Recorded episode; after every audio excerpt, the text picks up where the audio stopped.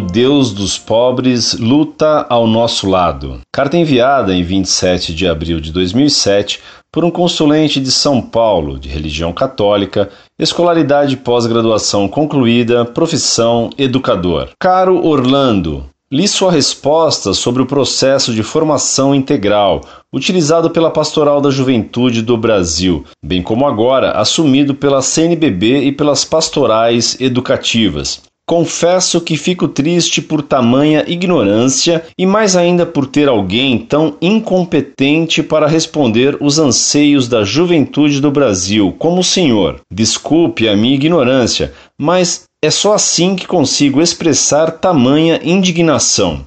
Busque ler mais os documentos da CNBB, marco referencial da Pastoral da Juventude, e estude mais para depois poder falar do processo que é vivido por milhares de jovens em todo o mundo ao longo destes 50 anos. Um forte abraço em Cristo.